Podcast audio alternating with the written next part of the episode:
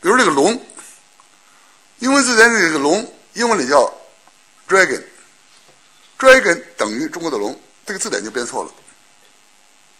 dragon 是一个想象中的动物，它能喷火，它能吃人，它能长着蛇的尾巴。中国的龙呢，风调雨顺靠龙，那皇帝、那贵人那是龙的子孙。呃，龙灯、龙船是娱乐的。中国的龙很善，它的龙很凶，但 dragon 很凶。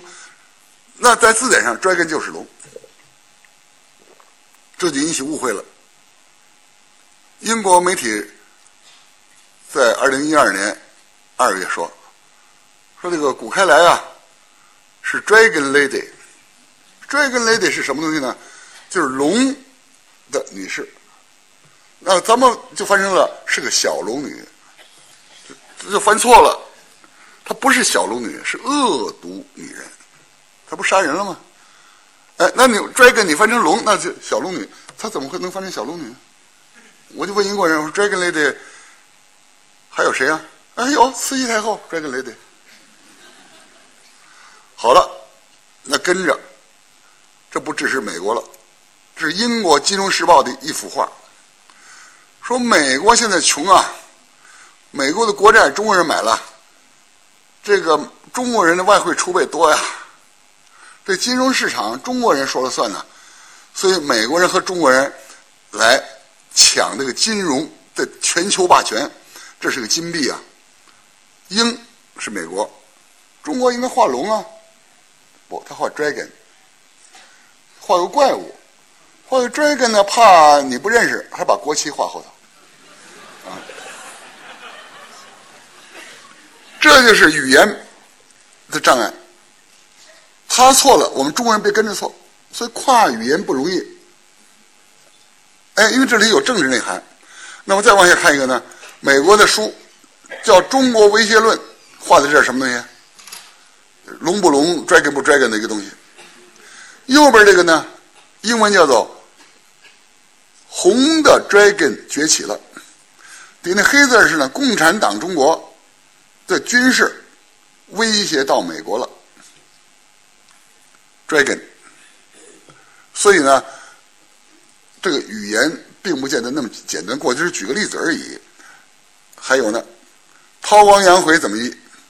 韬光养晦的原意啊，是邓小平说的，是不当头、不举旗、不组织阵营、不跟西方对抗，接受那个苏联的那那个教训。结果翻译呢，掩盖自己的能力，等待时机；隐藏能力，假装弱小；隐藏野心，收起爪子。这外国人一看你中国人怎么相处啊？你们韬光养晦原来是这么回事啊？这有阴谋，不是这个意思，这就是翻译的问题，不是这个意思。这个传的很广，这韬光养晦就不大好用了这个词儿，嗯。打铁还需自身硬，这是习近平总书记在十八大的时候说的一句话。这一翻译，现场翻译，美国 CNN 翻译，英国翻译，呃，这个中国翻译。全不一样。第一个翻译，打铁还得自身硬，谁硬呢？那块铁要好，铁要硬，铁要不硬，打出来的器具就不好。美国人翻译不是，打铁还得自身硬。英国这个硬啊和强啊，强壮是一个词儿，strong。铁匠必须有硬功夫。第二句话，打铁啊要铁匠要硬。第三句话是，英国人翻的不对，锤子要硬。这一句中国话翻成了三句外国话，这三句外国话文法都对的，这话都很通的啊，意思不一样，新华社就改了，说打铁还是自身硬，怎么翻呢？说要纠正党风，干部自己要做好，哎，就不打铁了，哎，所以中国话过去不是每句话都过得去的，啊，这个。有人说我英文好，我什么都能翻。另外说了，说你给我翻一句：“黄山归来不看岳，午夜归来不看山。”哎呀，这怎么翻呢？外文里头没有岳和山的区别。哎，那就是“五山归来不看山”，那什么意思啊？呃，不是所有的中华都能翻得过去的，这很容易引起误会。呃，稍微知道点外语的人就知道，有些话是翻译不过去的啊。这叫做语言关不那么好过，叫做语言障碍引起误会。生活习惯误会大了，那不用说，有些民族忌讳吃这个，忌讳吃那个，这是问题吧？就是不忌讳。我们中国，特别是北方。那个喝酒这个劲儿，就够麻烦的。法国国防部部长到上海来访问，去英国跟我俩人正好坐一块儿。他说：“中国不敢来了，强迫喝酒，不喝就是瞧不起人家，啊，不喝就是不够朋友。喝酒怎么不喝酒就不够朋友？我不爱喝酒就不够朋友。”他说到部队呢，还有将军队，他说卫官校官队，卫官队，然后服务员小姑娘队，你不喝谁的，就是瞧不起谁。他说这这这什么逻辑？这是？他我不明白为什么要强迫。我说呢，中国人呢，酒逢知己千杯少。你知己，李白斗酒诗百篇，你才子。武松三碗呢还能过岗，你还是壮士。那时候我听不懂，反正我不喝，你强迫我喝就不对。所以呢，这个己所不欲，勿施于人呢，己所欲是不是就施于人？反过来说，己所不欲，勿施于人。那么己所欲，我爱喝酒，我就施于人，行不行？不行。哎，但是你这样一说呢，呃，外国人来了，我不给喝酒了，也不也不对。叶利钦来了。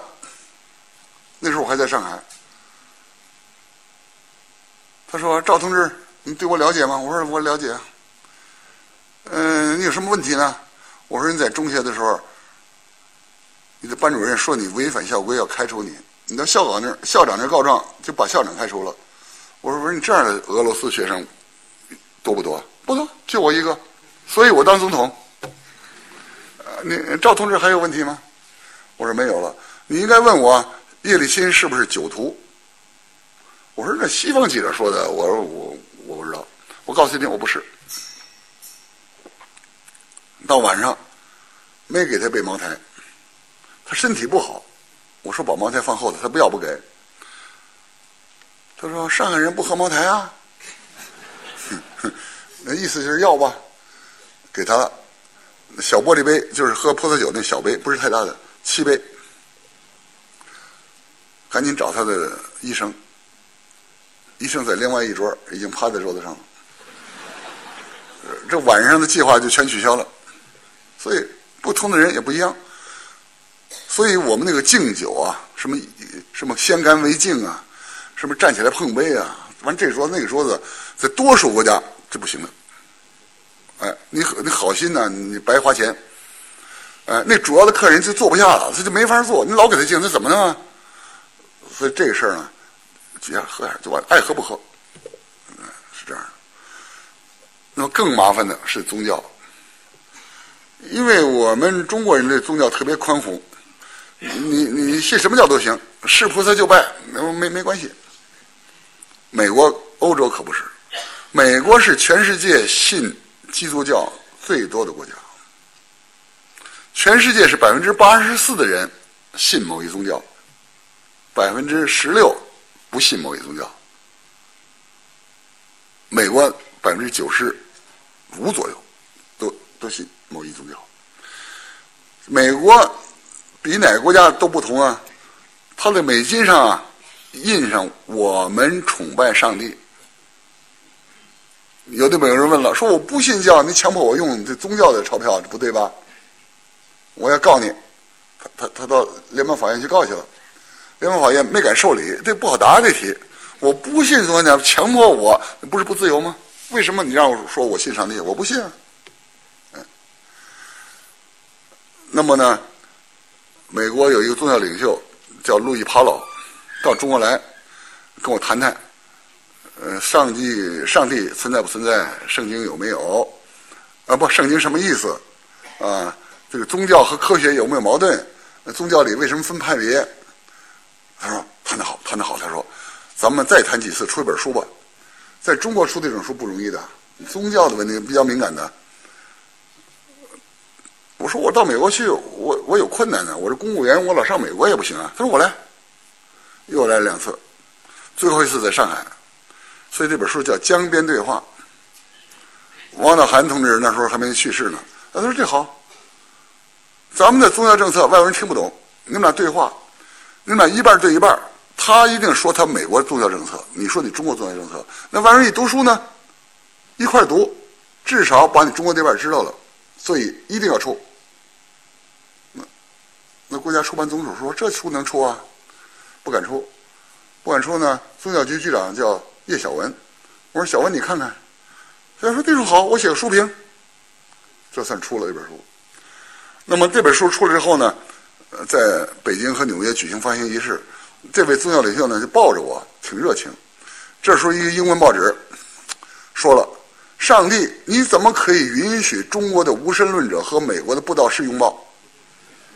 这个上帝，因为人的行为都是上帝决定的，他们认为自己不能做主。上帝让你怎么着，你就怎么着。就是你看你怎样，其实上帝给你指示了，你自己没感觉。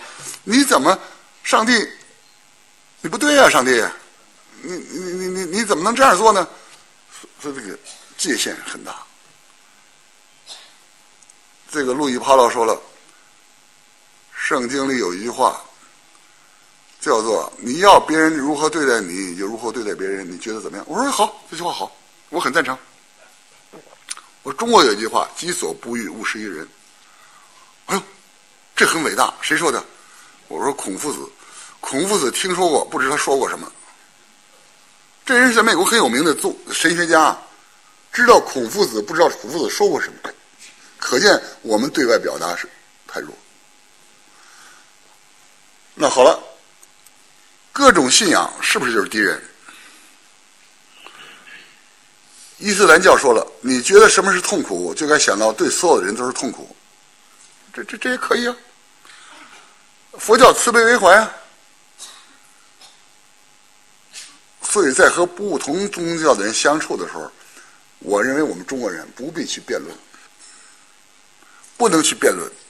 他信什么？是他从小从生下来那天家里就是这样的，你改不过来他，你也没有必要去改他，他也没有必要去改改变我们。这就是和平共处啊，互相宽容。特别我跟大学生们说，不要一见面就谈宗教。你信什么教啊？你信什么教啊？人家反过来问你了，你信什么呀？我什么也不信，啊，你什么也不信，你们中国人什么都不信，你还了得？你胆儿大了你？你不想上天堂啊？你不怕入地狱啊？我们怎么什么不信啊？己所不欲，勿施于人，是不是信仰？也是啊。孝顺是不是信仰？勤俭持家是不是信仰？和为贵是不是信仰？怎么信仰？不过你的信仰没有神就是，跟他区别，你这个信仰没有神。但你不是说没有信，那你没有信仰，那中国人就不一样了。中国人为什么我们脾气一样，性格一样？我们讲孝顺，家家讲孝顺嘛；我们讲勤俭，家家讲勤俭嘛，还是有信仰的，是吧？第一个讲的语言是文化障碍，在公外交中要注意。第二，生活习惯；第三个，宗教信仰；第四个，意识形态。意识形态是什么？就是对于社会。对于制度、对于政治的成套的看法，叫做意识形态。这个我们承认不一样，很不一样。所以呢，我们警惕这种不一样，尽量避免正面的这个冲突。撒切尔夫人夫人说了：“中国显然不可阻挡的崛起，使我们想到，不管冷战带来什么样的收获。”共产主义没有结束，必须让北京知道，台湾从来不是中国的内部事务，干涉中国台有理，啊，用这个来牵制你。冷战没有结束，为什么呢？因为中国是共产党领导的，啊，这是他说的。这个刚才我说了，这意识形态就是，呃，法国的杂志，一个记者在中国，当然法国记者了，被我们轰走了。不给他签证了，让他回去。为什么呢？他说，中国新疆发生的事情，这个不是恐怖主义，是中国人自己对少数民族的政策的错误造成的，受到了虐待，受到了不公正。但是在法国，恐怖主义袭击了他们《理查查理周刊》，这就是恐怖主义，这是他说的。你你你这不是两两个标准吗？让他认错，他不认错，不认错，请请回国，不要了。这这外国又抗议说中国不自由啊，那你你说我骂我们自由，那当然我们就不给你自由。第三，就是大家要讲好中国故事，不要求大家满嘴政治语言，那就不必搞公外交了。你你去模仿我们发言人，模仿模仿我们外交部也好，台办也好，那他们有人不要我们，我们就是以自然的交流中讲中国故事。因此呢，我们首尾呼应一下呢。我们还回忆一下刚才送人一个苹果，不要送人维生素 C。那么就讲中国故事的事儿呢，总书记一再说要会讲中国故事。为什么要讲故事而不讲教条？大家想一想，大家在小学的时候是不是都学过《伊索寓言》？很多故事，狐狸。看到长得大串的，那个这个狐狸看到长得大串的葡萄，那么漂亮，准好吃啊，够不着，够不着。他说大概是酸的，走了。这样一个故事，如果你不用故事讲，你用哲学语言讲，说有有时候这个人们呐，在达不到自己欲望的时候，因此就会欺骗自己，就会安慰自己，就会说你怎么来讲你也记不住。你们看，《伊索寓言》这故事就记住了。故事往往离真理很近呐。为什么这个基督教传的这么广？大家如果翻一翻圣经，全是故事，全是故事，从头到尾。完，这故事完了之后，那个牧师啊，或者是神父就说了：“这个说明什么？”哎但是看看我们那个佛教的这个经，《金刚经》啊，《婆罗蜜经》啊，你看不懂，你看不懂就带来问题啊，你不好传播。另外呢，每一个大和尚讲的还是不一样，因此呢，我们就崇拜大和尚，他讲的跟别人不一样，他有他的见解，他有他的见解。也许有的小和尚也讲的也像大和尚一样，其实讲错了，也没准儿。离故事远，但是也有的大和尚会讲故事。那禅宗讲个故事来弥补啊那正式的那个经那个经的《金刚经》的那种不足。所以说，呢，我们要要善于讲故事。那么呢，呃，我看看啊，这儿，故事离真理最近，一个事情发生的过程。现实存在的事情，一个伟大的国家一定有伟大的故事。中国是大国，故事多却说不好，这是谁说的呢？这有一个很有名的人叫奈斯比特，在二十多年前有一本书叫做《世界大趋势》，还有一本书叫《亚洲大趋势》，就是奈斯比特写的。这人被称为未来学家，岁数很大了，比我还大很多。他跟我呢见面，两人就谈到这讲故事的问题。他说他跟江泽民总书记说：“中国是大国，故事多却讲不好；台湾是小地方，故事少却讲的比你们好。”江总书记说了：“那你看看怎么办呢？你有什么建议呢？”他说：“那当然就是要大家讲故事，不一定是政治故事。刚才我讲了，人家农村妇女。”讲家里房子的故事，讲儿媳妇的故事，就是故事。所以说，故事讲好了，讲的是真故事。你不讲真故事，别人讲假故事。别人讲了假故事，你再讲真故事，人家不信。叫先入为主，先听的故事他认为真的，后听的故事他认为是假的。所以呢，我们的事情讲的慢，讲的少，比如一个突发事件发生了。人造谣了，说怎么怎么怎么怎么，哎，说错了，你再说真故事，他不信。所以呢，他讲故事呢，不但要讲得好，还要快点讲，啊，是这样的。那么，人呢的言行就是活着的故事。比如说，我们中国的旅游者到了外国了，满地扔垃圾，啊，买东西不排队，吃饭剩下不拿走，这不就是讲故事吗？这不是演电影吗？没有说话，但你的言行就是你的文化了，由此人家就可以不喜欢你。中国的企业家现在到外头办办厂，在中国你拖欠工资，你到外国能拖欠工资吗？在中国你生产的产品不好，你马马虎虎把它卖了，你在外国行吗？售后服务你卖行吗？这人家说了，你中国企业家不讲信用，那就是中国人不讲信用。反过来，人家做的好呢，说产品合格，我尊重当地的风俗习惯。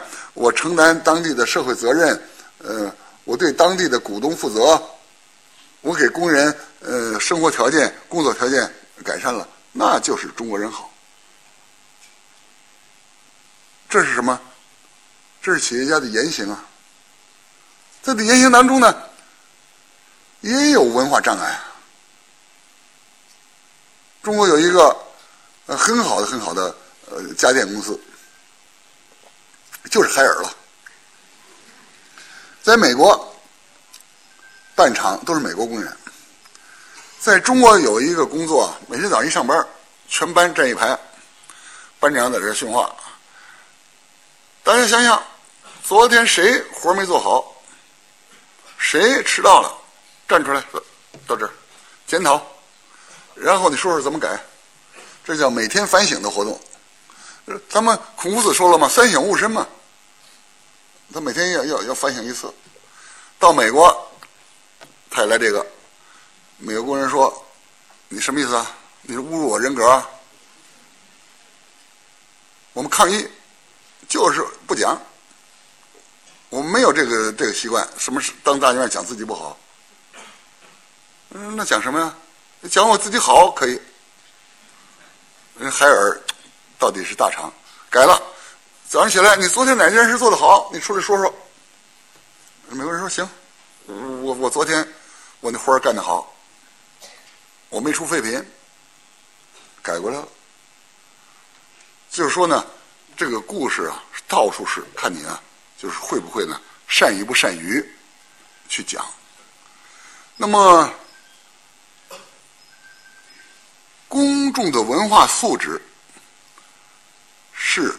最重要的，公共外交的基础，你这个人高尚，你这个人文明，你人受尊敬，你没说话已经有作用了，一说话的作用就很大了。文化是什么？是民族的血脉，是民族的精神家园。文化与人如影随形，人到哪里，文化就到哪里。这刚才我也举了很多例子，这个负面的例子太多了。有这样一个故事：从外从美国回来的飞机上，那头等舱里头有这个很多酒啊！哦，我说错了，是在欧洲，有很多酒啊，可以随便喝，喝尽是好酒。有两位中国中国人，非得把那瓶拿走，放自己旅行包里去。旁边那个外国人说：“，不不不可以。”他好像没听懂。我就说：“是哪？”空中服务员来了，说：“这不可以，你随便喝不能拿。”哎，我们要就拿，一一一人拿一，一人拿一瓶。我们就拿一瓶，我们头等舱，我我们钱交的多。哎呀，是不行，一定要拿。好吧，这次就拿了吧。完了，网上全上了，人家全在微博上、网上给发了。中国人上飞机把酒带走了。这还不算稀奇，那美国回这班机呢？一个人，他说：“这死在美国，我我我生活的痛快。美国不许抽烟，办公室不许抽烟，商场不许抽烟。现在倒好，热闹的街道上也不许抽烟，公园里也不许抽烟，抽一次烟罚一百。不是哪个州啊？他说我我我抽，人过来了罚一百，罚一百，他们给他一百，他一走又拿一根又抽了，他又来了，我再再给一百。咱们有钱，他说，咱们就要个痛快。哎，他说这次我在美国罚了三千多抽烟钱，大家准认为这故事是编的。哎，我说明一下，他不是编的，这是李兆星碰见的。外交部长李兆星，他亲口跟我说的。他说就有这样中国人。他说这算不算土豪？我说这算咽喉。这个也在讲中国故事啊，这是活生生的中国故事啊。所以文化与人如影随形，这个文化振兴啊，才是中国梦的振振兴。欧洲文艺复兴多少年？各个说。说的不一样，有人说十七世纪、十八世纪为主，有人说不止，有人说二百五十年，有人说三百年。他们的文明才提高。原来欧洲也不行的。什么叫以人为本呢？欧洲原来不以人为本呢，欧洲是以宗教为本的，是轻视人的。甚至于欧洲如果出了点什么事就找一个女人说这是女巫，把她烧死，在在伦敦街头上都是这样。那个欧洲并不是像现在这么文明啊，是文艺复兴二三百年的功夫。那中国文艺复兴，中国文化复兴多少年？解放到现在差不多快七十年了。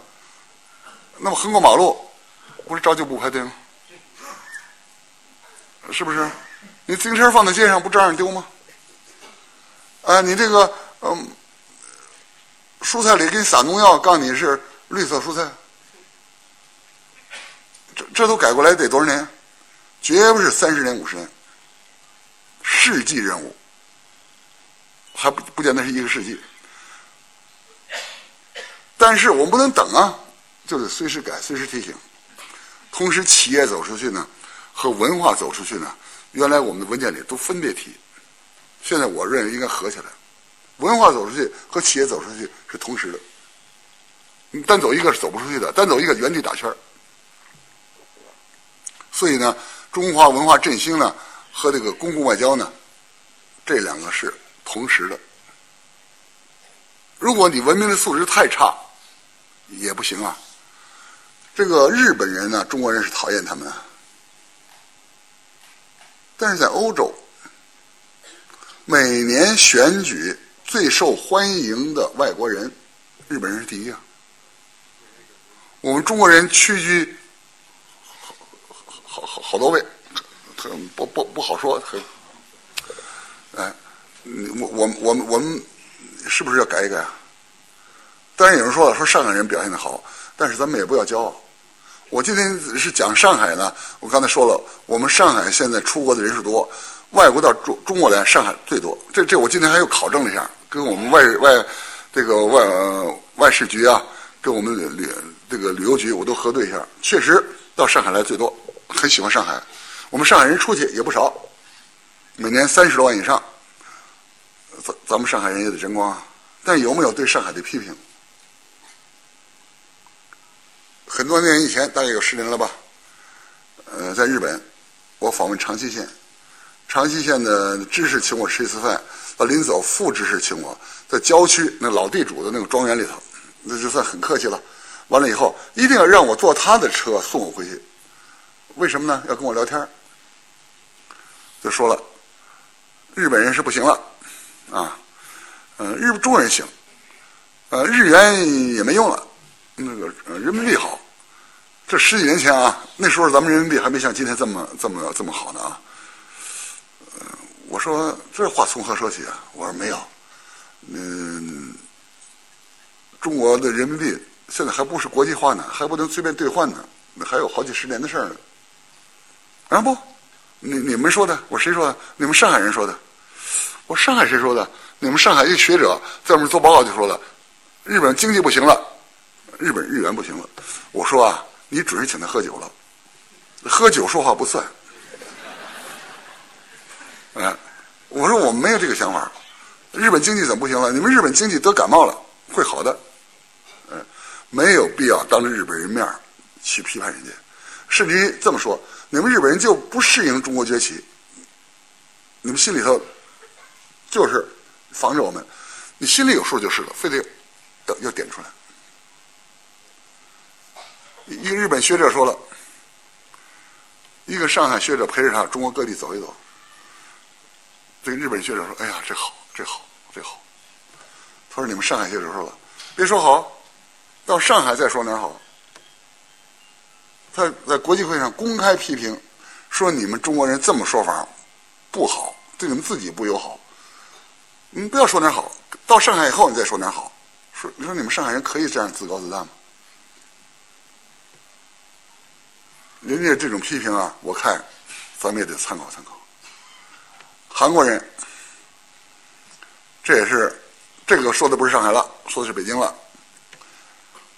所以说开一个会，中国的一个教授说了，我们中国知识分子就是修身齐家治国平天下为己任。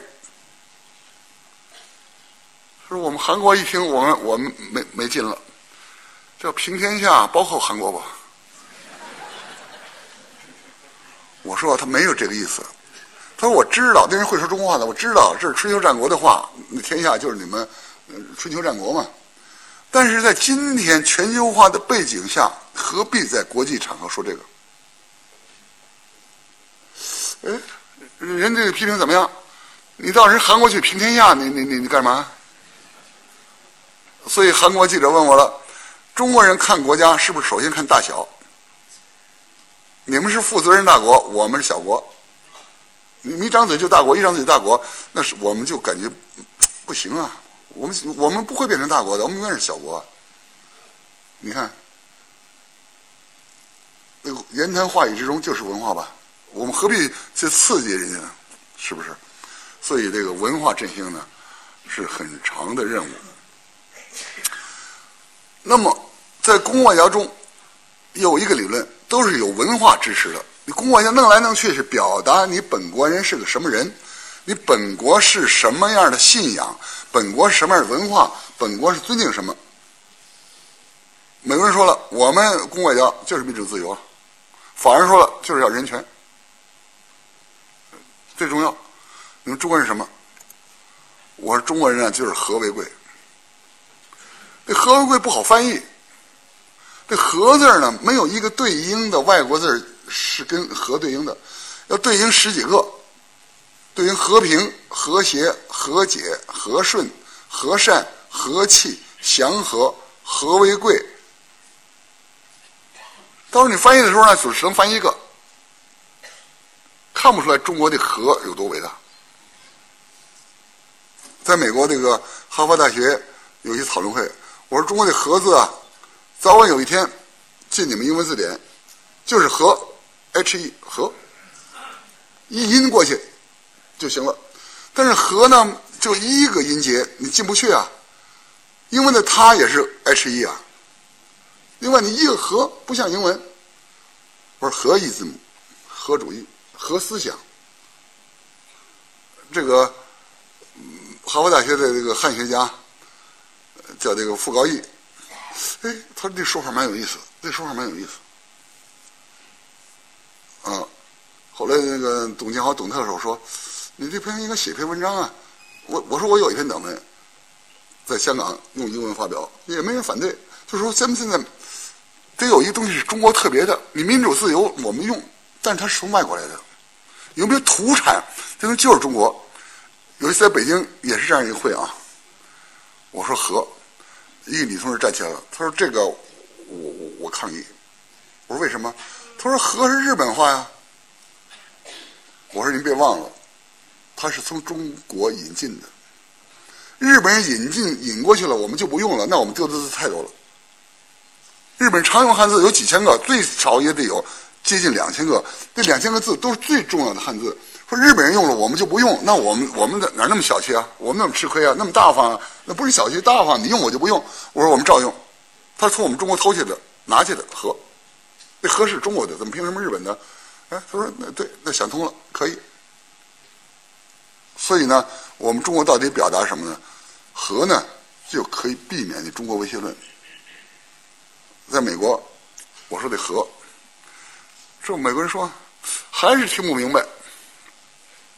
那美国教授们啊，其中还包括这个陆克文，这个那个这个澳大利亚的呃呃总总理也到那儿做教授了。我说你们看那个奥林匹克，凡是有网的运动，中国人有两下子，排球、乒乓球都行，啊。羽毛球，凡是没网的就差点你足球、篮球、橄榄球是不行，说明什么？中国人真是和。我犯得上为体育撞的骨头断了吗？犯犯得上为了体育，我我我把你撞的头破血流吗？这美国人听了，哎，有道理，有道理。我说中国人，中国人是和，所以得讲故事。你不讲故事，你讲那和，老讲哲学，讲孔夫子，讲老子，他听不明白。我讲那个带网的运动和不带网的运动，他他们赞成。哎呀，这这真对，中国人一带网就就行，一不带网就不行。当然，我这个也不准确，是吧？也不准确。那好了，我就快结束了。世界上有一本大书叫《中国读本》，在座的每个人是一页，你的一页。好，就可能是中国好。一个外国人他不能读十三亿，不能读十三亿页，就翻几页。啊，那飞机上的呃这个服务员是一页，呃下了飞机出租汽车是一页，呃到商店买东西是一页，到大学去讲课，大学老师是一页，就读几页回国了，这就是中国人了。正好这几页是又有礼貌又文明，呃。又助人为乐，这就是中国好。正好这几页，呃，又不讲卫生，呃，说话又不清楚，嗯，还还还很不客气，完了，那中国就完了。所以呢，中国读本十三亿页，我们每人是一页，啊，那我们我们上海人现在差不多两千万了，两千万是这样。所以公共外交呢，一个是。对外表达中国，人人有责。一个是我们自己言行要好，我们才能表达中国，就是这意思。那中国公共外交呢？一些地方，上海第一个成立了公共外交协会，大家有志于公共外交的，可以去参加这协会的活动。这在政协，也可以集体的，也可以个人的。中国有十三四个公公。